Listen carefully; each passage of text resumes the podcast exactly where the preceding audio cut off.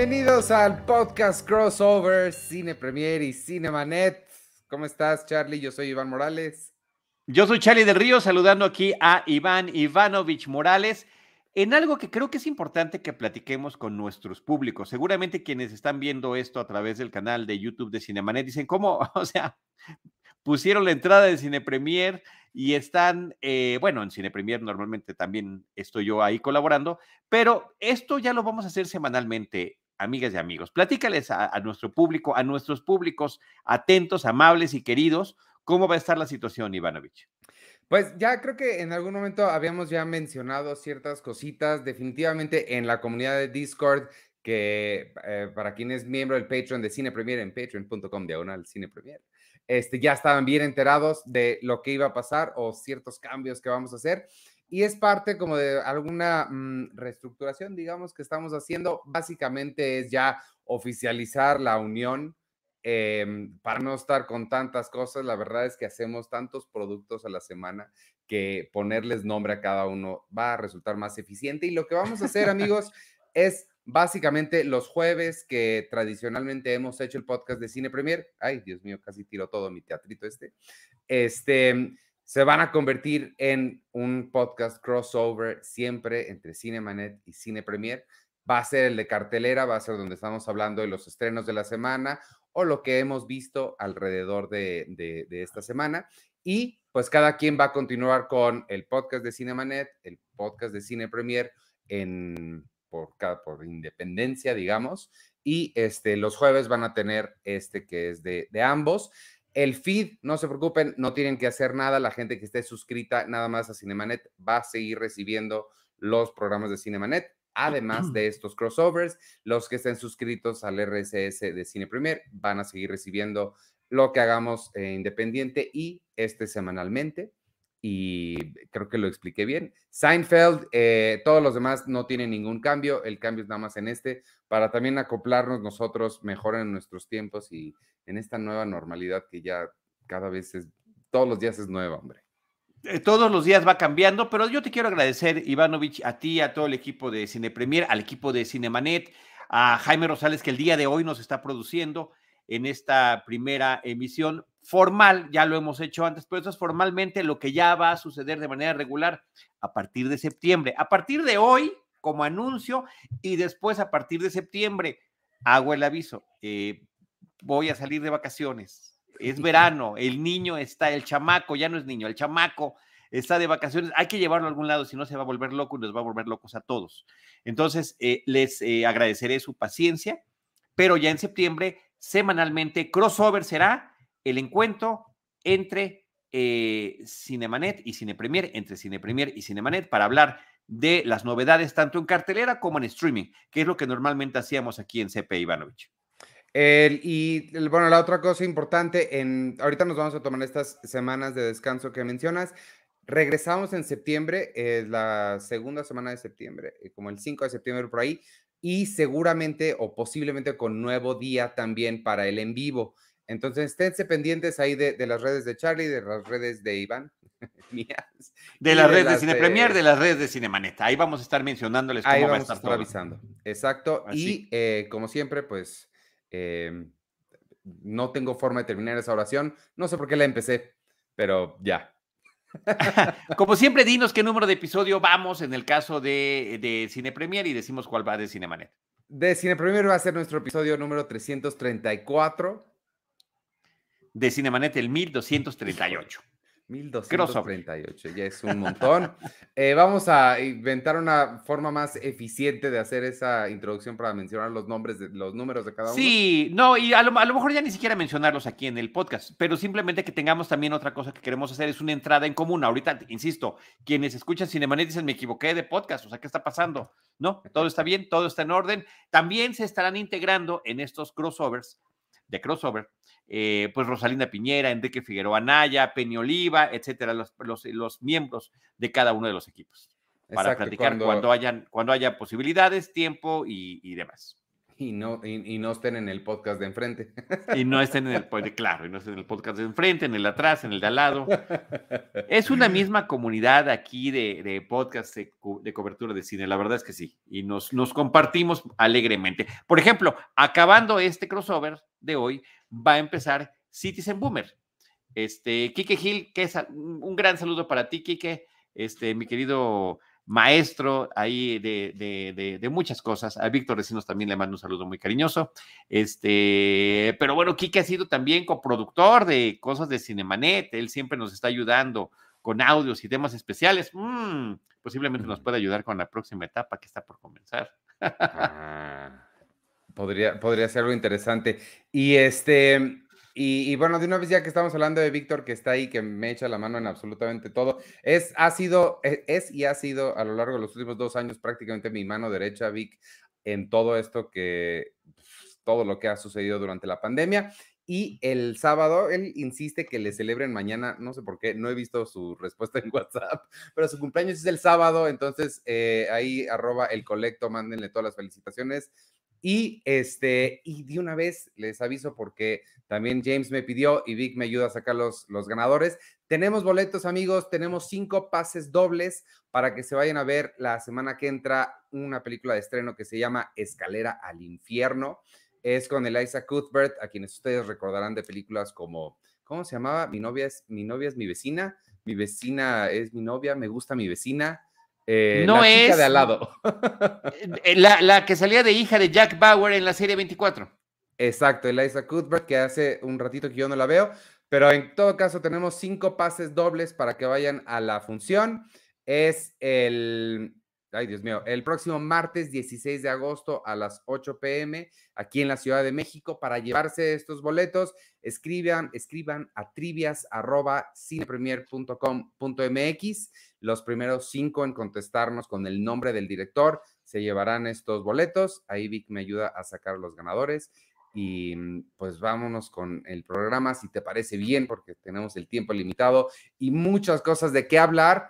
Em, no sé cómo que quieras comenzar. Vimos varias cosas en común. Si, si te parece, eh, Vamos a comenzar con, algo en común, con, algo en común que debe de ser 13 vidas, 13 Lives. Me parece que es una película muy importante. Tú me la recomendaste, es un estreno de Amazon Prime Video, está basada en un hecho de la vida real. Eh, inquietantemente se conecta con una tragedia que estamos viviendo en nuestro país, que es México en este momento en, el que hay 10 mineros atrapados y que todavía no han podido ser rescatados después de hasta este momento nueve días y no hay, no hay novedades. Entonces, pues bueno, la, realidad se impone eh, tanto en el cine de ficción, es, es una película de ficción dirigida por Ron Howard, que está de estreno en Amazon Prime Video, pero que también ha sido narrada como documental en, en, en, una película que se llama The Rescue, que está en la plataforma de Disney Plus. Ambas tú me las recomendaste, Ivanovich, así que arráncate. Pues eh, sí, como dices, acaba de. Yo la verdad es que no sabía ni siquiera que iban a hacer una película de ficción basado en esto. De repente, un día viendo los estrenos de Amazon que llegaban en agosto, dije, ah, caray, este es el documental. Fue uno de mis documentales favoritos del año pasado. Y mm, eh, The, Rescue, que está en, Star Plus, en Disney. En, Disney, Plus, que es quien tiene National Geographic. Y de lo que se trata es, sí, justo eso, unas, eh, un equipo de fútbol, 10 niños y un adulto, eh, que son 11 niños y un adulto que son parte de un equipo de fútbol, se quedan atorados en unas cuevas. ¿Y quién tiene que rescatarlos? Pues nadie, nadie puede. Los Navy SEALs, que son parte del, de la Marina o del, del, del, ejército de, de, allá, no pueden entrar, no tienen el equipo suficiente ni la experiencia para ponerse a pues, navegar con submarinamente estas cuevas y tienen que llamar a los mejores buzos en este tipo de condiciones del mundo, eh, que en este caso son interpretados por Colin Farrell y por Vigo Mortensen. Existía el miedo un poco al hacer la ficción de que, y sobre todo con Ron Howard, que es un gran artesano de cine, creo que Ron Howard ha hecho grandes películas, pero existía el miedo de que fuera un poquito los hombres blancos llegan a salvar a, a la gente que no se sabe salvar sola, pero no, creo que, y ahorita me dirás tu opinión, creo que está muy bien manejado eso. Creo que sí se nota que em, ellos eran las únicas personas que podían y está tratado con bastante respeto. La otra cosa que quería este, comentar es, sí le vi un montón de paralelismo con Apolo 13, pero de una forma que no, que no me gustó, como que en algunas, Ok. Eh, ni siquiera se me ocurrió, ni siquiera se me ocurrió, y de hecho el, pues el nombre está Apolo 13 y 13 Lives, ¿no? 13 ah, vidas. claro, lo que pasa es que es el mismo director y yo sí le estuve pensando que ahí tenía como la fórmula perfecta y se fue por otro lado a contar, eh, a contar la historia de otra manera que se me hizo un poquito pesada por veces. Creo que le hubiera beneficiado tener un poquito más la estructura de, de Apolo 13, pero, pero en términos generales creo que es bastante efectivo. Eh, a mí me llamó la atención al principio eh, eh, que se tratara de, esta tragedia que tiene tan solo unos cuantos años de haber sucedido, ¿no? Tragedia en el sentido de lo que sucedió inicialmente, a final de cuentas, no sé si, si, echar el spoiler, porque es muy emocionante, es, una película donde está uno en constante suspenso, preocupado por, por estas víctimas pequeñas, como dices tú, 12 niños y un adulto, un joven adulto, o sea, una persona que apenas era, era, era adulto, ¿no? Que era el coach de este equipo, se meten a esta cueva, que es una cueva turística, un espacio para, eh, eh, para, para pasear, conocer, eh, y cae una lluvia tremenda y, e inunda, e inunda la cueva, de tal manera que quedan ellos atrapados a kilómetros y kilómetros al interior. Entonces, también se pone uno a pensar sobre estas cuestiones que, que si uno, si hubiera sido una ficción, no basada en la vida real, creo que nos hubiera costado más trabajo creerla. ¿Cómo hay hobbies, como puede ser el de bucear en cuevas? Es, peleología a través del buceo. ¿A quién se le ocurre? Eh, el documental sí habla de eso.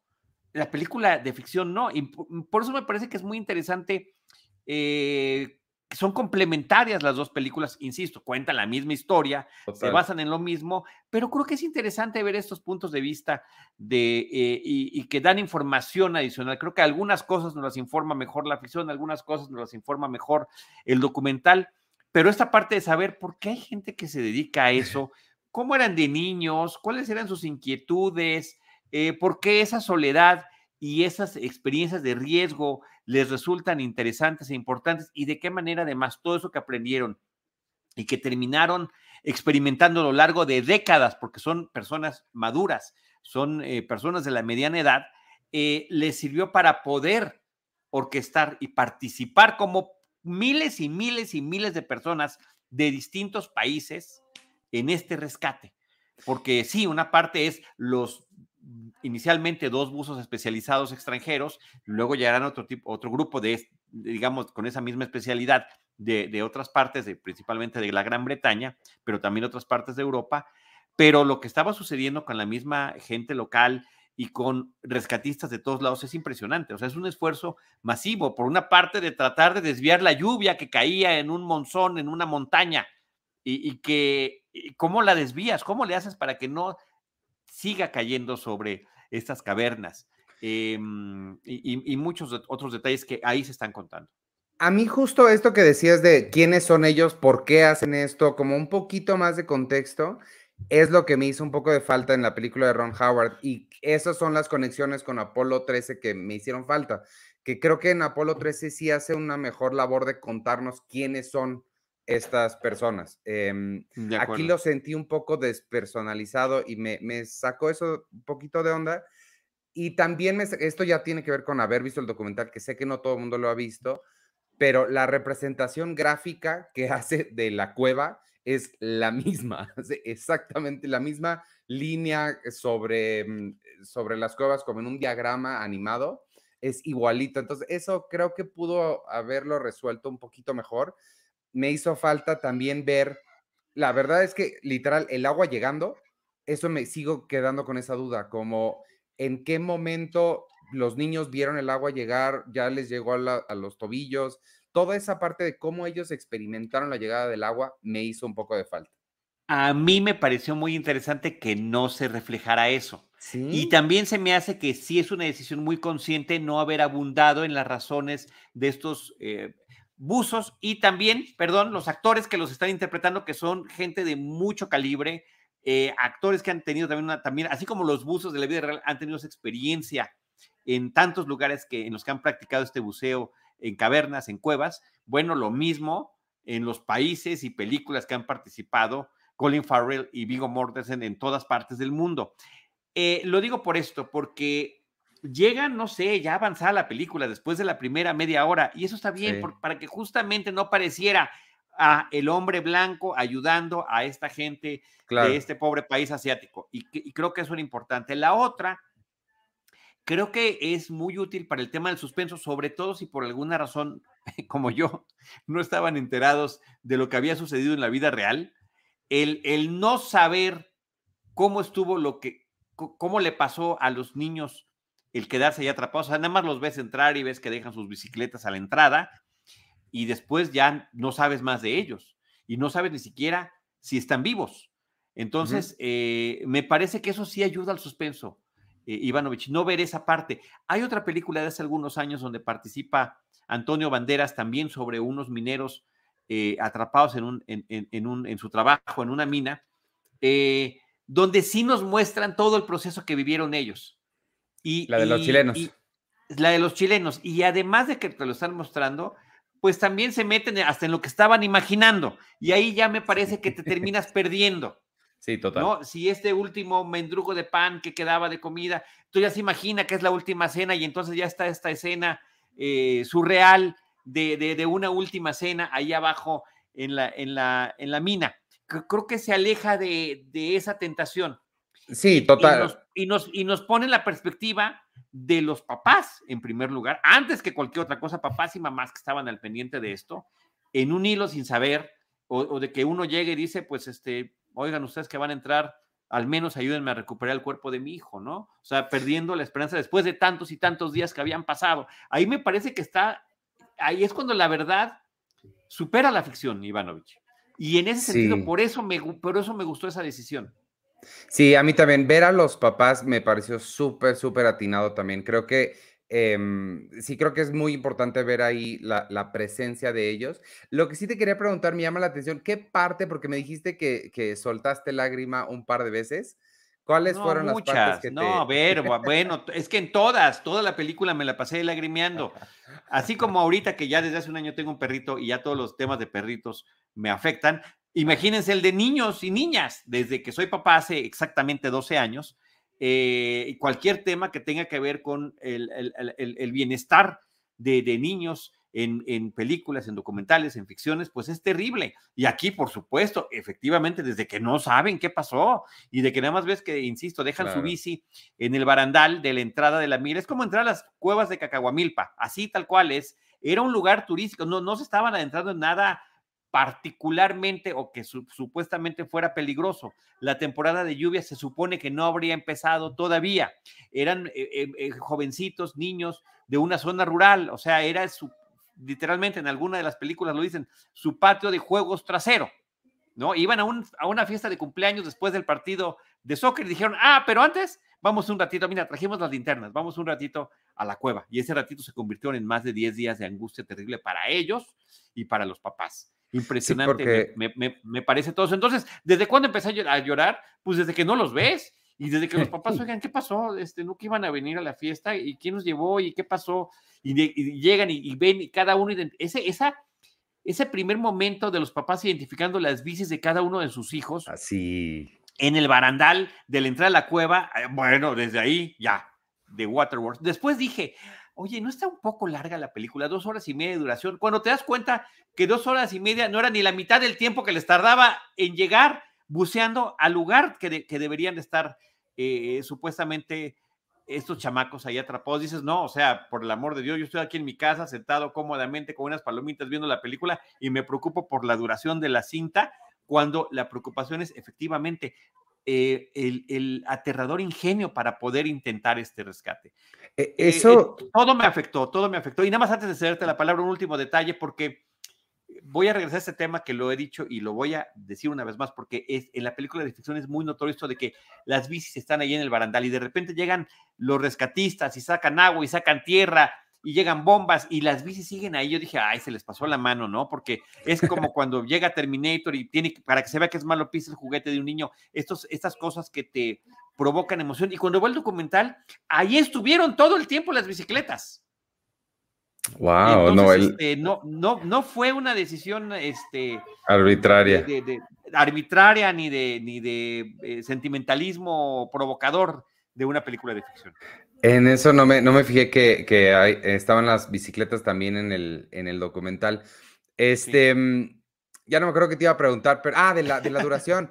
Este, yo no, yo no la noté que durara tanto, fíjate, no la sentí, no, hasta que lo No, no la sentí, no la sentí tampoco, pero sí, cuando, cuando vas a empezar dices, ay, me voy a sentar aquí dos horas y media, mm, ya comí, ya bebí, ya fui al baño, ¿me explico? Sí, claro. Este, y no, no, se me fue como agua. A ver, lo dijiste hace rato, es un súper artesano, Ron Howard, sí, lleva toda su vida, desde niño actor, este, hasta sus experiencias en producción y dirección, manejando el lenguaje cinematográfico en ambos lados de la cámara. Eh, lo ha seguido haciendo, ¿no? Él participaba con, su, como él mismo en Arrested Development, por ejemplo. Eh, no, él tiene un manejo sensacional del ritmo y aquí me parece que está muy bien perfeccionado y debo insistir, me encanta que sí esté el punto de vista de todo mundo, de los oficiales de gobierno, de los papás, de estos buzos, de, del, del, del de especialista en temas hidráulicos, etcétera, etcétera, etcétera. Eh, y curioso porque ahorita, y, y em, fíjate qué padre, voy a conectar los dos temas, porque esta semana se estrenaron, alrededor de estos días se estrenaron dos películas hechas pues, por dos cineastas que han hecho cine de gran escala. Eh, Ron Howard tiene, como dices, muchísima experiencia, pero se fue esta película directo para Amazon Prime o la hicieron para Amazon Prime. Eh, nada más volver a mencionar rapidísimo, vean el documental The Rescue, El Rescate, está en National Geographic en Disney Plus, vale muchísimo la pena verla como una buena eh, dupla. Y yo me los eché de corrido, Ivanovich, no pudimos aquí, o sea, es que terminas de ver uno y dices, bueno, voy a ver el principio del documental, no, te quedas hasta el final. absoluto está bien padre, fue de los, de los mejores del año pasado. Y en Star Plus se estrenó una película de Dan Trachtenberg, de la cual tú nos vas a platicar porque yo no vi, porque no, no he visto ni la primera de Depredador, no sé nada de Depredador. No, no digas esas cosas, Iván. Mira, te, te, voy a decir lo que sé de Depredador. Ve el calor o ve chistoso como si fuera el calor y le hace... Es todo lo que sé de Depredador, pero tuviste la nueva Prey, eh, hablada en Comanche. No, no sé, tiene algo que ver con Comanche. Depredador, la presa es como se llama en español. En inglés me parece que simplemente es Prey. Es una eh, película vinculada al universo cinematográfico de Depredadores. Podríamos decir precuela. Sí, pero cuando hablas de una precuela es porque la historia está conectada específicamente con los demás. No, aquí simplemente eh, se ha dejado por sentado que los depredadores han eh, visitado, en la ficción de estas películas, han visitado la Tierra a lo largo de muchísimo tiempo, utilizándola como un campo justamente para sus eh, ritos de cacería. Eh, ellos vienen a cazar no nada más seres humanos, sino también animales silvestres y tienen todo un protocolo en el que mm, con el cual llevan a cabo estas, estas cacerías, ¿no? Nunca van a cazar a alguien que no esté armado, nunca van a, estar, a cazar a alguien que esté en, situación de cautiverio, nunca van a cazar a alguien que, este, mm, que algún eh, ser vivo que esté eh, esperando crías, ¿no? O una mujer embarazada, no. Sin embargo, esta película creo que no necesariamente debes de saber todo esto. La película te lo va contando porque el mismo personaje protagónico que tenemos nos lo va viviendo y lo va aprendiendo.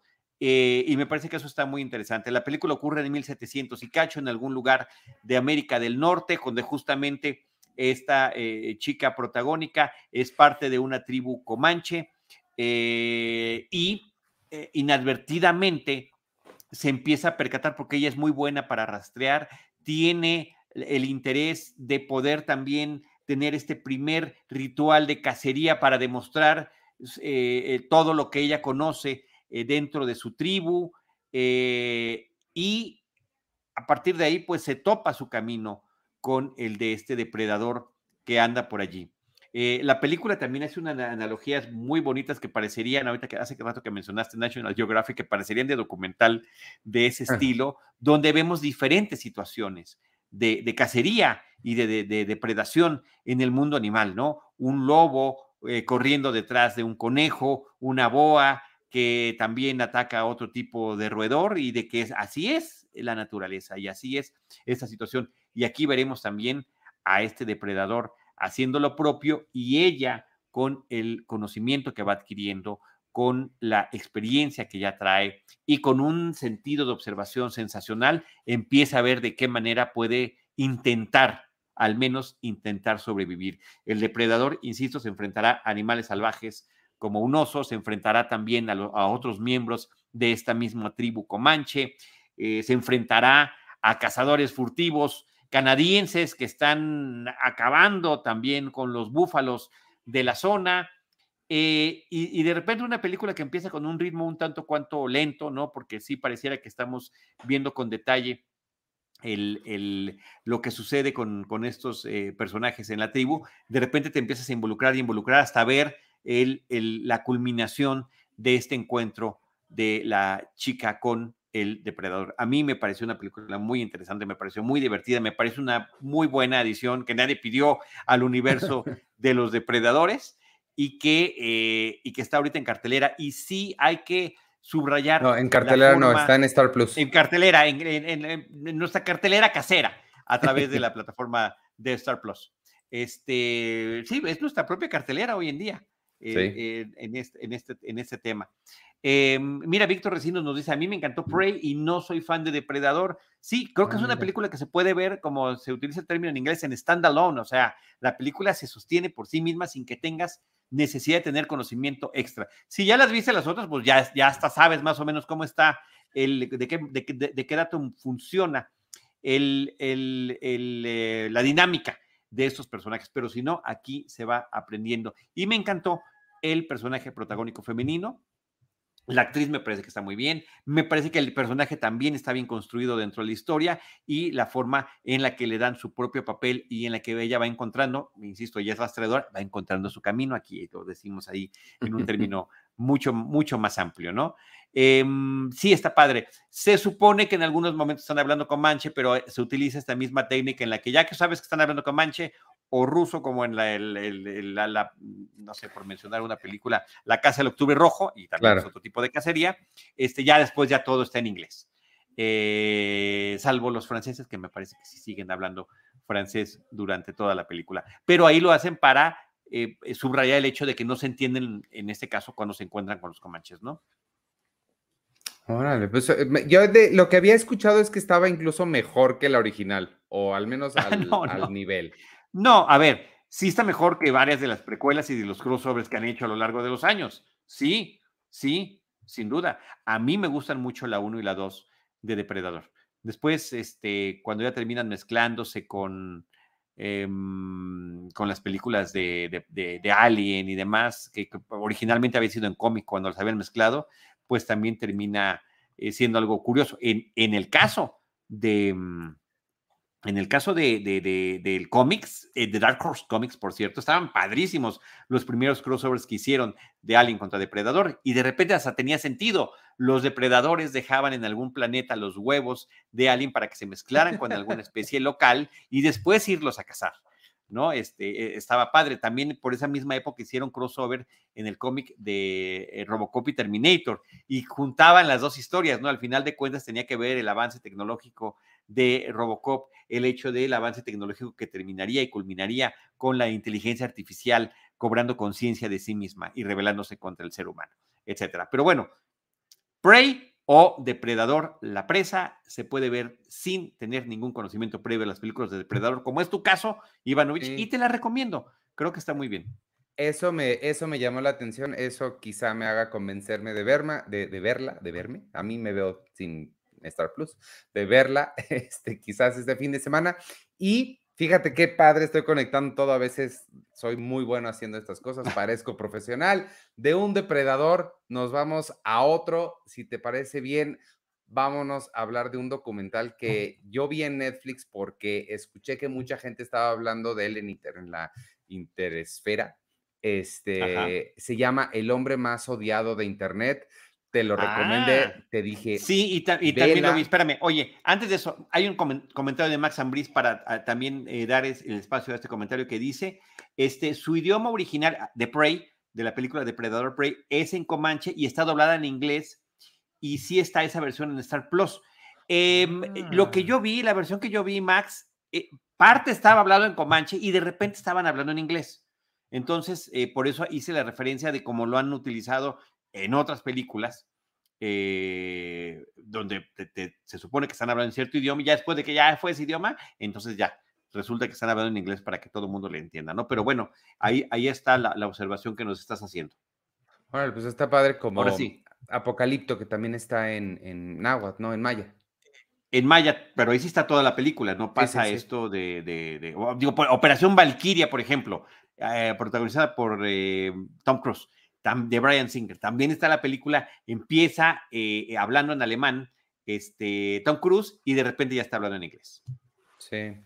Bueno, pues em, vámonos a este otro depredador que, decíamos. El documental eh, se llama El hombre más odiado de Internet. Es una serie documental de estas que ya se están poniendo tantísimo de moda. Es una cosa loquísima. Este no es, bueno, sí es true crime, pero no es de asesinatos ni nada. De lo que se trata es de este tipo que tenemos en pantalla, cuyo nombre no me acuerdo, pero tenía un sitio, empezó, inició, fue un emprendedor de internet, sacó un sitio que se llamaba, ¿te acuerdas cómo se llamaba el sitio? Eh, are, you are, you alone? Are you up? Are you up.com o is anyone up? Algo así, que si alguien estaba despierto y de lo que se trataba era, empezó poniendo fotografías de, de gente, eventualmente se empezaron a poner fotografías porno y eventualmente en lo que se convirtió es en un sitio de lo que se llama revenge porn, eh, pornografía de venganza. Y esta gente espantosa que le tomó fotos a su novia, porque pues obviamente siempre son hombres haciéndoselo a mujeres, em, desnudas, y cuando cortan, deciden vengarse subiendo sus fotografías a internet, a este sitio, y este tipo se volvió pues millonario, muy famoso además, y se negó a bajar cualquier foto, lo hacía a propósito y eventualmente empezó a salir gracias al trabajo de una madre de una de las niñas que fue eh, víctima. Y digo niña porque sí era, pues era una niña, tenía 17 años. Este, mm, y la mamá, pues, se fue con todo contra él, le tomó años porque se comprobó, logró comprobar que él estaba hackeando computadoras para sacar fotos que nadie había enviado a ningún lado poniéndolas en su sitio y se rehusaba a bajarlas. Entonces, eh, creo que es, es, una... Yo la verdad no sabía de él, no sabía de ese sitio, me sorprendió mucho enterarme y fue una cosa espantosa lo que, lo que sucedió ahí. Sí, yo tampoco tenía idea de esto, eh, no tenía idea de que podía llegar a esos grados la perversidad de, de una persona. Eh, Hunter Moore se llama, nos está comentando Jaime Rosales que el nombre del tipo es Hunter Moore la persona más odiada de Internet, pero sí lucraba con la humillación pública de personas eh, atentando contra su privacidad con estas fotografías que fueron tomadas por las mismas personas, tomadas por la pareja, eh, compartidas con la pareja, etcétera, y que se eh, terminaba compartiendo a un público general a través de esta página, pero además de eso, ponía el nombre de la persona, su dirección, su cuenta de Facebook, sus redes sociales, o sea, para echarle algo que ahorita está, además, perdón, penadísimo, penadísimo en muchísimos países. En el nuestro también eh, existe la ley Olimpia, por si alguien tenía duda o se le estaba ocurriendo y Iseni One Up es el sitio, efectivamente. Iseni One Up es el sitio que tenía este fulano. Y eh, además, ni siquiera había cumplido 30 años este tipo y se había convertido en una, allá en Estados Unidos al menos, en una celebridad de Internet. Se la pasaba en fiestas, se la pasaba humillando gente, tenía su grupo de seguidores, les decía, a ver, ¿quién se quiere meter una botella por allí? Y manden su video y la gente lo hacía, o quién va a humillar a tal persona de tal forma y la gente lo seguía y lo hacía en esta eh, intento em, de, de, ser ofensivo eh, abiertamente con todo el mundo, ¿no? De, una forma grotesca, vulgar, eh, y que efectivamente, pues el documental nos cuenta hasta qué grado llegó para tratar de seguir obteniendo este tipo de fotografías, pues a medios ilegales que efectivamente terminaron, terminaron también costándole. Sí, es importante lo que mencionas de, las leyes, porque pues, en ese momento eh, Internet todavía no estaba, estaba muy mm, tan controlado, estaba muy abierto, sucedían cosas como esta, y a partir de casos como este es que ya hoy existen leyes para evitar o prevenir o advertir sobre estas, sobre estas prácticas. Pero sí, en ese momento era completamente libre y era, e, e, e, es de verdad espantoso ver. Y, creo que a mí me sorprendió mucho, bueno, no sé si sorpresa es la palabra correcta, pero hasta dónde puede llegar una persona, o sea, la falta absoluta de empatía, la falta de, valores, em, no sé, sí, sí me, me, impresiona mucho que pueda existir gente tan, tan mala, o sea, es que no hay otra, no hay otra palabra. Sí, sí, sí, pues sí, pues sí, este, esa, esa es la palabra. Y sin querer terminamos uniéndonos, porque es como que la persona más odiada de Internet y, yo no la conozco, pues después de que lo conoce el tipo termina sumándote a, ese grupo de personas con esta animadversión hacia este tipo de individuo. Em, creo que es una película que nos recuerda sobre la importancia de reservar nuestra propia información, con quién la compartimos, eh, qué tan abiertas están o no nuestras redes sociales, independientemente de que las cosas a partir de, de casos como este hayan cambiado de tal suerte que ya también son penados, pero no dejamos de estar expuestos o, de dejar de poner a alguien más expuesto si no tenemos eh, la certeza de seguridad de nuestros equipos, en nuestras contraseñas, en los hackeos, eh, en, compartir todo tipo de información. Lo que, lo que a mí se me hace sorprendente de eso es que también, o sea, le llamamos hackeo a lo que hizo porque técnicamente sí es hackear, pero es la forma más básica de hackear y aguas, amigos, a quien le contestan un mensaje de Facebook, porque lo que hacía era entrar a una cuenta de Facebook, hacerse pasar por uno de tus amigos y te mandaba un mensaje, oye, este, perdí acceso a mi mail, te va a llegar a ti un código, pásamelo. Lo que hacían era agarrar un mail de una persona, decir, quiero cambiar la contraseña, metían el mail de su amigo, su amigo les mandaba el código y ya tenían acceso al mail de la... De sí, así, eh, eh, eh, ridículamente fácil. Tampoco es la gran sofisticación de software. O sea. Sí, así es, así es. Ridículamente fácil, absurdo, impresionante, impresionante. Así que bueno, pues ahí está, ahí está esta, e, e, esta cuenta, este cuento que también es así como para advertirnos los cuidados que debemos de tener, eh, que además todo ya lo manejamos en línea eh, y de los abusos que se pueden cometer. Así que sí me pareció muy interesante. Está manejado con ese, con ese estilo Sí, claro. Eh, de, este documental que tú le llamas True Crime, eh, televisivo, además, donde te van dejando en tensión y cada que termine uno de los capítulos, pues sí quieres saber qué va a ser, qué es lo que va a suceder a continuación y hasta dónde pueden llegar las cosas. Sí tiene un estilo muy, muy claro, pero, pero creo que funciona y vale la pena y para prevenir cosas. Sin duda, sin duda, sin duda, sin duda. Así que ahí está en Netflix. Oye, este, no tengo, ya, ya no tengo unión para el siguiente. Tenemos muchas, porque no sé de cuál quieras hablar. Tengo, no, yo a ver, yo sí tengo una unión. Brevemente quiero hablar de una película que se llama La Gran Libertad. Es una película alemana que recientemente estuvo en algunas salas de cine, salas de arte, estuvo en Cineteca Nacional también. Eh, y es una película que narra una historia que no, ni en la propia Alemania, decía el propio director de la película, eh, sabía que habían sucedido este tipo de cosas la criminalización de la preferencia sexual. Em, la película habla sobre un individuo que eh, fue víctima de campo de concentración durante la Segunda Guerra Mundial por su preferencia sexual. Se acaba la guerra em, y el Estado alemán tenía criminalizada la homosexualidad, entonces termina pasando del campo de concentración a una prisión. Y termina a lo largo, la, película cuenta su, vida a lo largo de 25 años, donde entra y sale constantemente de prisión por el mismo, eh, vamos a entrecomillarlo, en ese momento delito eh, de que te pescaran en algún acto homosexual en algún lugar público, ¿no? Eh, la película inicia, inicia en 1968 donde está en un juicio, están mostrando las imágenes con las que lo captaron y regresa a prisión. A partir de allí la historia va a contarnos en desorden cronológico cómo estuvo su vida durante todo ese tiempo y cómo hasta principios de los 70 es abolida esa, esa, esa ley y, este, y sí, sí, sí, sí.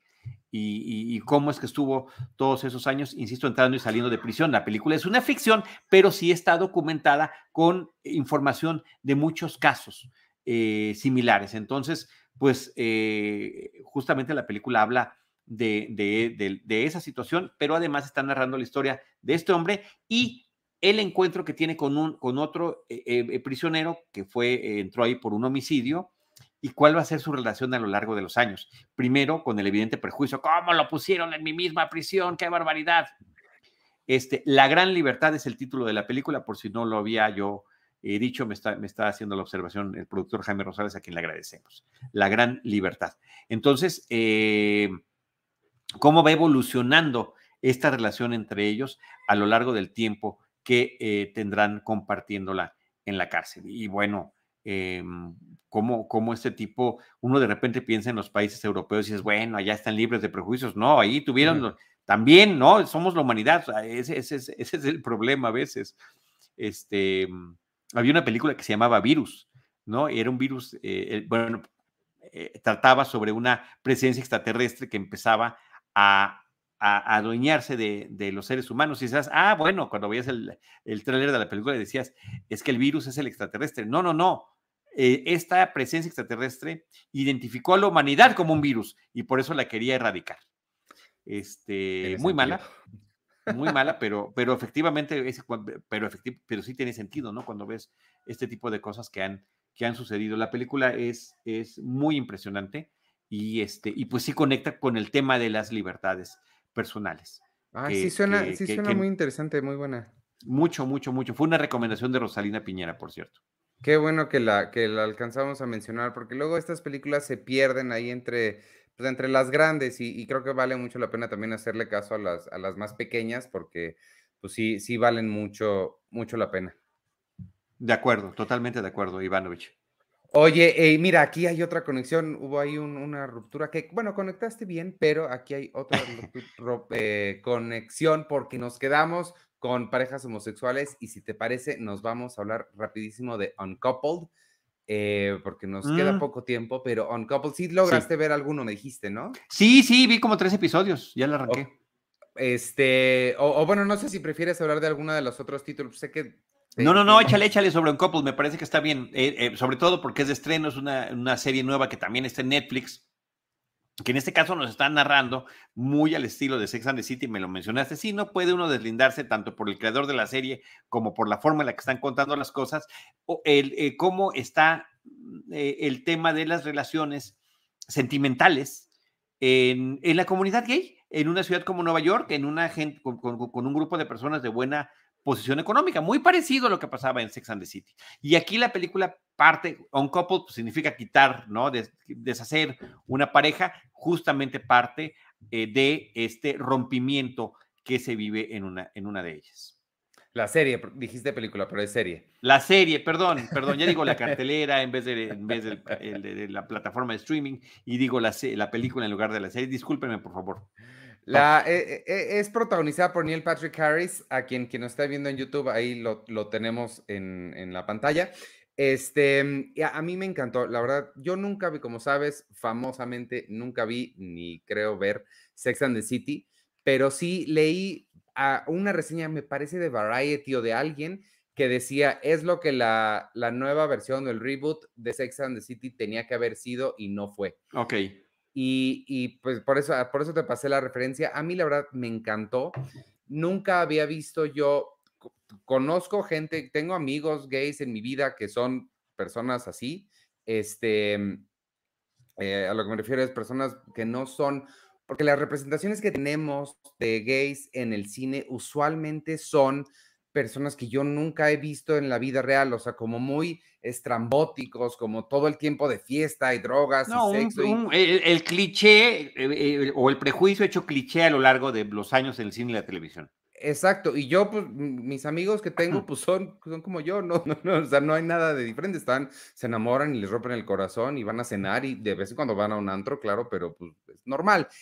Y me hacía, no me había dado cuenta que me hacía mucha falta ver una serie donde pues son relaciones realmente, sucede que son entre hombres, pero son tratadas, em, yo me imagino con mucha normalidad como, como son y, me encantó, creo que el, el, drama por el que pasa el personaje Neil Patrick Harris, que es que su pareja de 17 años de repente un día le dice, ya voy, es una cosa espantosa con la que te puedes identificar muy bien. Y el duelo, las etapas que pasa para poder eventualmente eh, superarlo o no, te lo va contando de una forma, creo que muy natural, muy realista. Eh, yo ya vi la serie completa y sí, sí vale mucho la pena al momento hasta donde llega.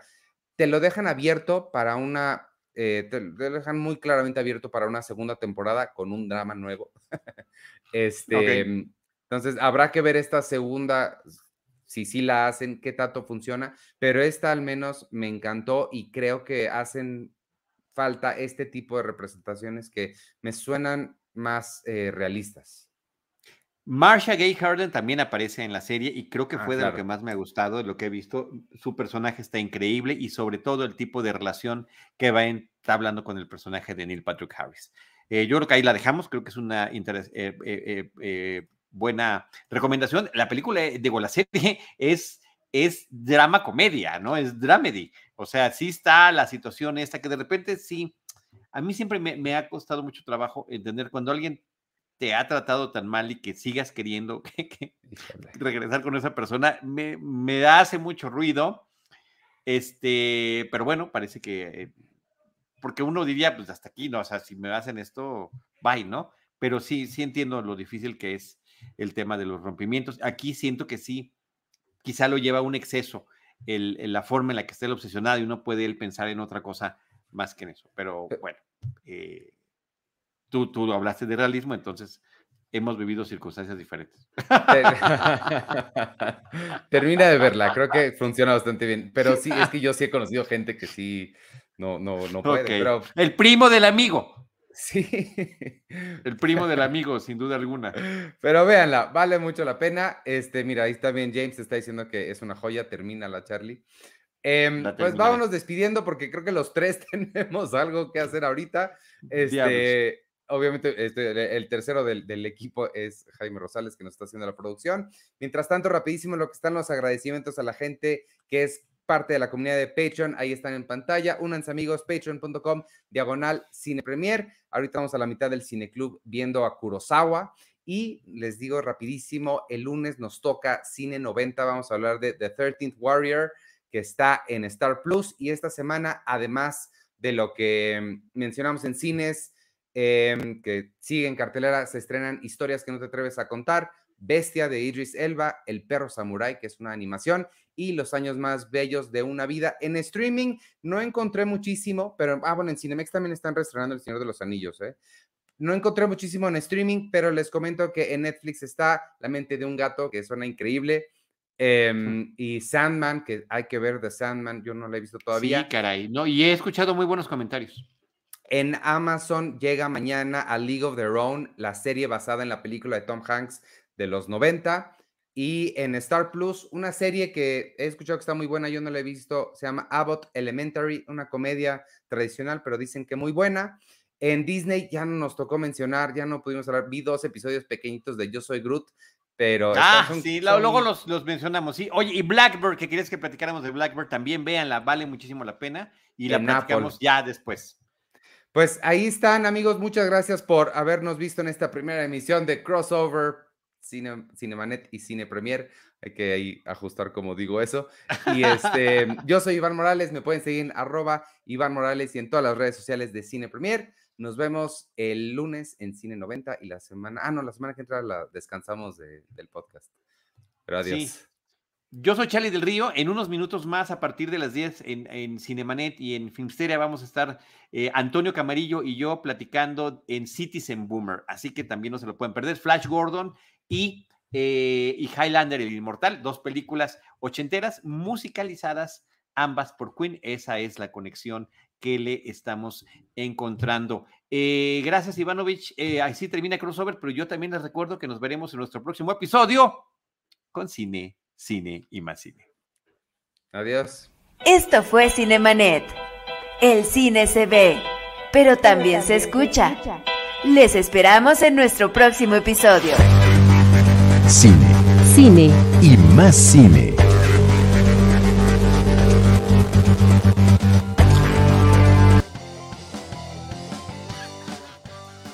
El podcast de Cine Premier es producido por Cine Premier y Producciones Jimba. Consulta todo nuestro contenido en cinepremier.com.mx. Y si te gustaría apoyarnos y todo el trabajo que hacemos, ve a patreon.com diagonal cinepremier y considera unirte a nuestra comunidad. Recibirás acceso al Cine Club, boletos para el cine cada mes, talleres, pláticas, podcasts exclusivos y mucho más. Es a través de nuestro público que todo lo que hacemos es posible. Para información comercial, escribe a ventas cinepremier.com.mx.